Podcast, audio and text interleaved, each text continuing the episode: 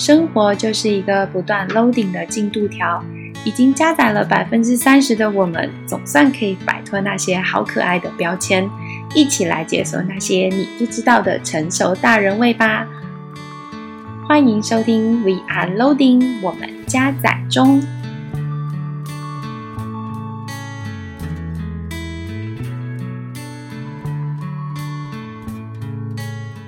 Hi，I'm Remy。首先呢，我要先说一个好消息，就是 We Are Loading 的收听量突破四位数啦。其实呢，对于其他节目来说，四位数可能就是一两集就能达到的里程碑，但是对我来说，其实这是一件很困难的事情。我跟大家说个小秘密吧，其实呢，我做 Podcast 节目，呃，身边很亲近的朋友。其实没有什么人知道这件事情，因为这里对于我来说是一个抒发心情的另一个小天地，所以隔着耳机素未谋面的你们，每一次的收听才让我一路走到了现在，就是谢谢从来没有见过面的你们。那我们也开立了 Facebook 跟 IG。所以只要搜寻 We Are Loading，基本上就可以找到我们喽。如果喜欢我们的，就可以去关注起来哟。我觉得做 Podcast 最难的地方，就是每一个礼拜你都要去想这一集的内容，因为我不是分享什么太专业的内容，就是只是一些就是生活的日常体悟。呃，本来可能你对于生活。不会有太多的观察的时候，会因为做了 podcast，所以就要强迫自己去观察身边的各种小事情，然后你就会发现，诶，其实身边有很多小事情，其实是还蛮暖心的，而且还蛮值得跟大家分享的。因为啊，我是做广告业的，时常我们都会需要跟这些媒体啊、记者朋友打交道。我们时不时呢，其实都会邀约媒体记者跟我们一起吃饭。一开始呢，我觉得这应该是在媒体业一件很稀松平常的事情吧。因为从我进开始工作之后，我就一直都有听到呃这样子的工作内容。但是有一次呢，当我跟一位记者大姐在聊天的时候，她就跟我们说，她觉得我们老板真的很聪明。呃，把与记者交朋友这件事情看得还很重要，是一件很棒的事情。不是说记者现实，就是说有交情才帮你发稿、帮你曝光，而是说，嗯，维持好这样子的媒体关系，其实是一个双赢的局面。当我们有这样的需求的时候，我们就需要媒体帮你做曝光啊，而记者其实他也需要有他大量的这些发稿的稿件跟流量，那大家互助合作不是很好吗？所以啊，俗话说就是见面三分情。认真说，就是见了面也不一定能够成什么什么大事，但是其实可能会透过这样子的一次的联系、一次的见面、一次的饭局，就很有可能让你交到一位新朋友。就算他是你工作上认识的，也有可能对于你的生活上或者是未来的发展上都有可能有更好的一些帮助。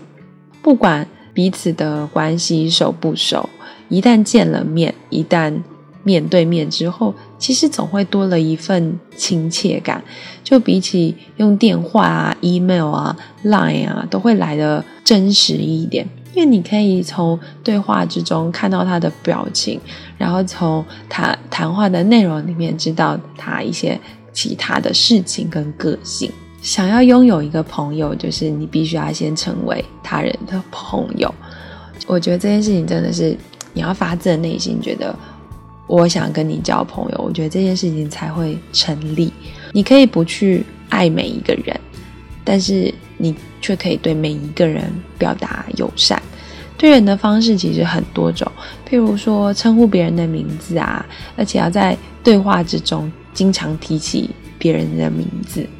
就譬如说，我们可能会说，譬如说小美，哎，你怎么最近怎么样？那小美怎么样？怎么样？怎么样？我觉得其实谈话的过程中，听到自己的名字被对方提起的时候，其实是内心会多了一个对对方的一种信任，或者是说不能说信信任，可能有一点太重了，或者是一种就是更开放、更愿意去认识这个人。还有是表情，经常对别人微笑。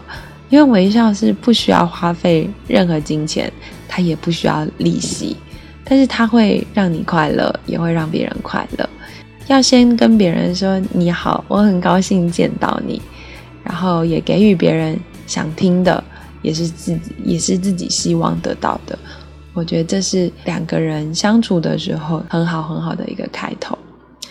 在现实生活中啊，见面三分情的这个情况其实很多，要注意一个“情”字，要做一个有人情味的人。我是坐公车上班，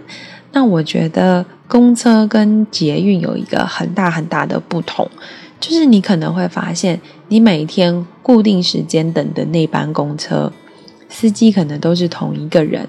而车上的乘客几乎大部分也都一样。而且大家还有可能会坐在固定的位置。我的上班情况就是这样子，每天呢，我都会坐同一班车，而这个司机呢，非常的年轻，看起来大概就三十五六吧。因为我每天早上大概都是八点二十五分会搭上这台公车，然后呢，这司机大哥其实他会一一的跟上车的人问早安。我第一次坐这班的时候啊，我就发现有几个站会有几个年纪比较大的阿嬷上车，就一上车之后就跟司机大聊特聊啊，就是聊一些话家常，就聊一些什么，嗯，昨天晚上吃什么啊，今天早上买什么菜啊，然后我孙子去上课又怎么样怎么样，我觉得是就真的是家里亲戚就是聊开了那种的感觉。那有一天呢，我上车的时候还看到了另一个阿姨，还递了早餐给这个司机大哥。我看到那个瞬间，真的觉得其实生活就是这样子，人与人之间可以很温暖，而且人与人之间其实最简单开头就是一句早安，一句嗨你好，就可以瞬间拉近人与人的距离。只是一个公车司机，但是你可以每天一大早就收到一个阳光式的微笑跟早安，就可以开启一个美好的一天。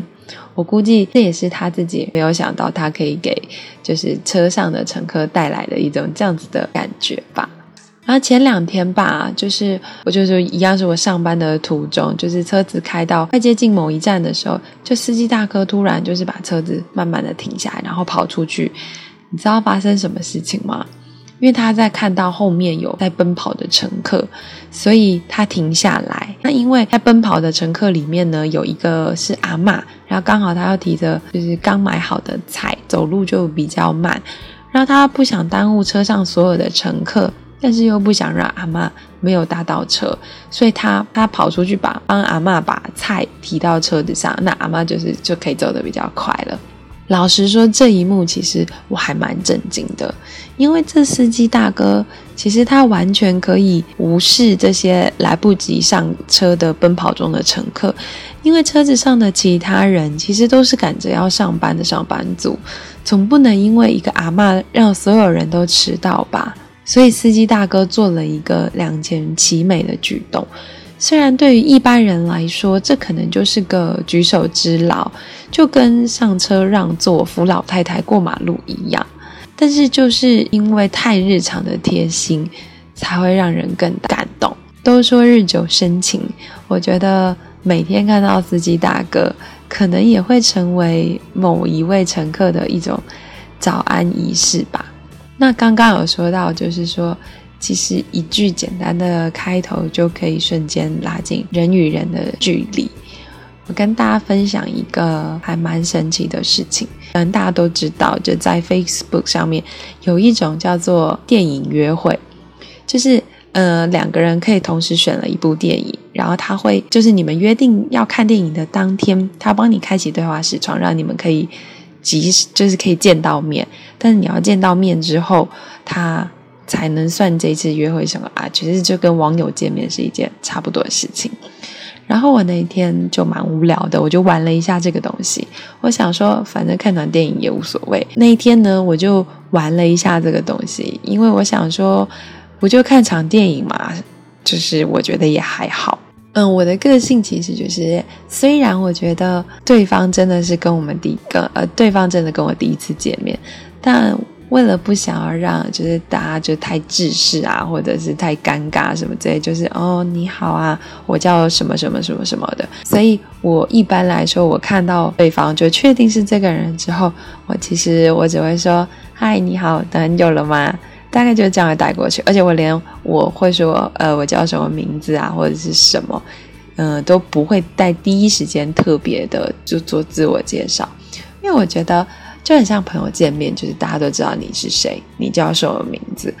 我觉得其实这个是很快可以打破两个人就是很尴尬的那一种场面，就在你第一次见面的时候啊，这是一个小插曲，就分享给大家，我觉得蛮有趣的。那说到日久生情呢，放到感情里面，其实就有一个对立的东西，它叫做一见钟情。在爱情故事里面呢，其实一见钟情其实还蛮常见的，似乎听起来也是一件很浪漫的事情。我本来呢是有一点相信一见钟情的，后来我觉得那种其实真的不是真正的爱。就是你想，你怎么能在完全不了解这个人的情况下，一眼认定的时候就知道他是你想要的一切？我发现其实真的不行。那种一见钟情的感觉，是因为你看到他的时候，对他有某种感觉。我觉得就是吸引力吧。但是你说这个算是爱情吗？其实那个才不是。爱情不是说你对一个人最初的那种悸动，或者是你刚认识他的时候那种感觉，而是当你完全看透这个人，知道他的所有的优点、缺点，即使知道他有很多不好的地方，你却依然爱他。我觉得这个才是爱，因为看到他的好，所以欣赏他，这是喜欢。你虽然知道他的缺点，却还是想要他。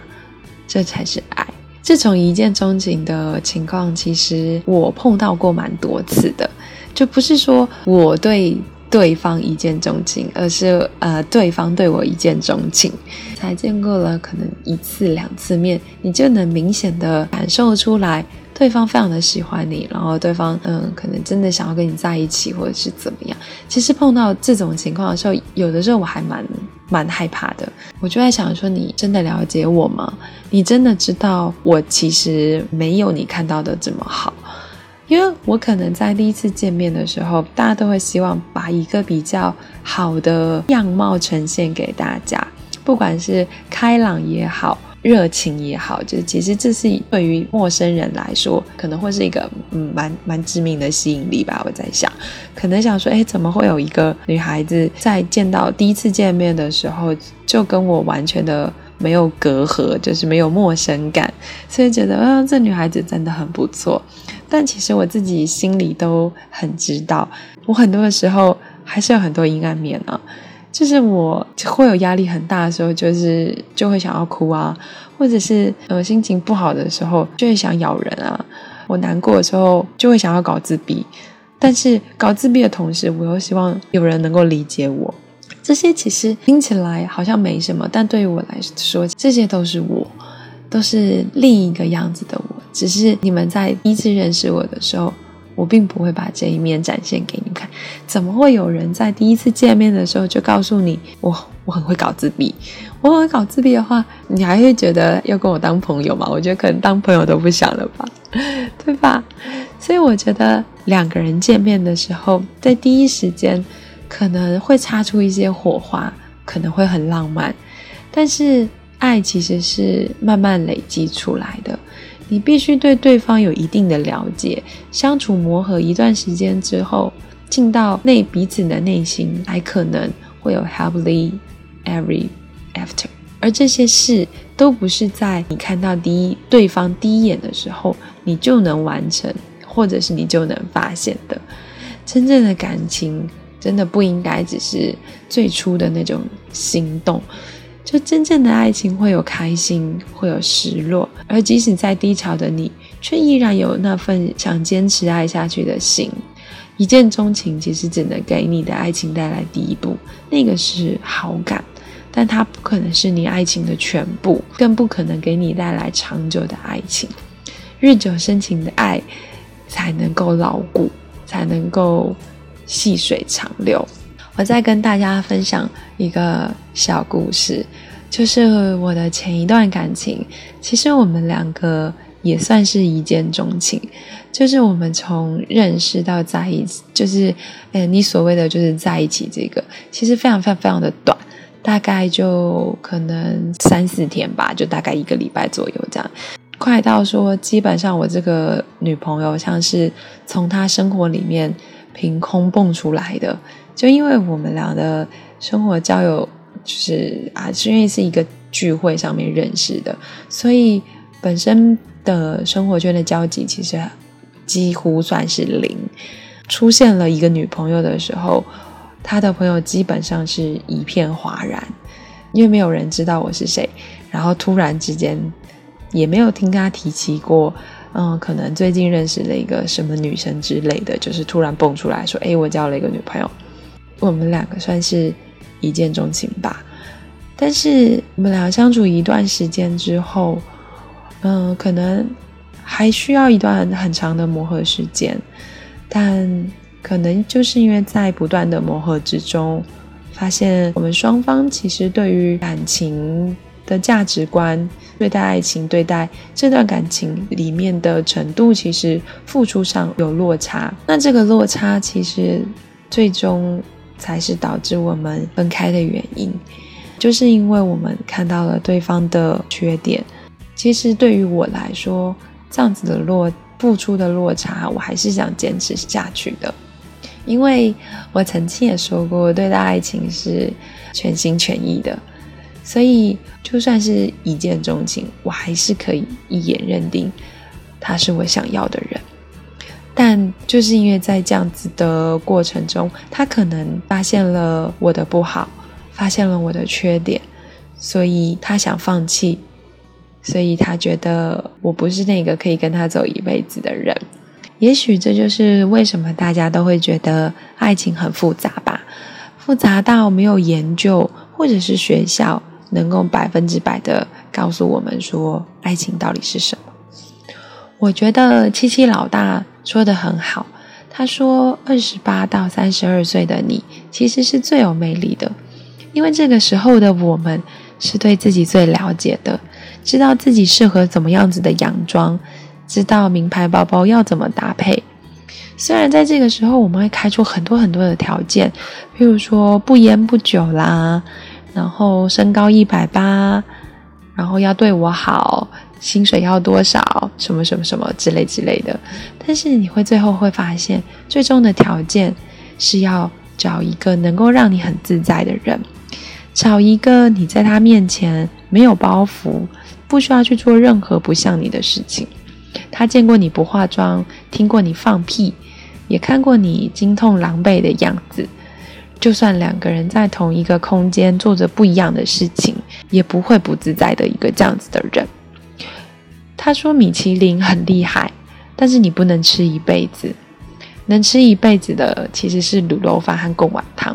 就是那种日常中的那种踏实感，其实才能是最长久的。我们曾经可能也都被那种一见面的心动蒙蔽了双眼，当自己被一文不值的对待的时候，都觉得没有关系，因为我们深信那一份爱其实可以战胜一切的暴力，不管是生理上或心理上都是。请你们给真正的爱一次机会，真正的爱其实是要经过时间的淬炼，等你看见对方的缺点，却依然包容。而你在他面前也能够展示自己的时候，他也能够依然爱你。我觉得日久生情，两看不厌才是日常，这才是生活，这才是爱。我是不想被看出太容易被感动触及。我比较喜欢现在的自己不太想回到过去。我常常为我们之间忽远忽近的关系担心或委屈，别人只一句话就刺痛心里每一更神经。你的孤单是座城堡，让人敬仰，却处处防疫。你的温柔那么缓慢，小心翼翼，脆弱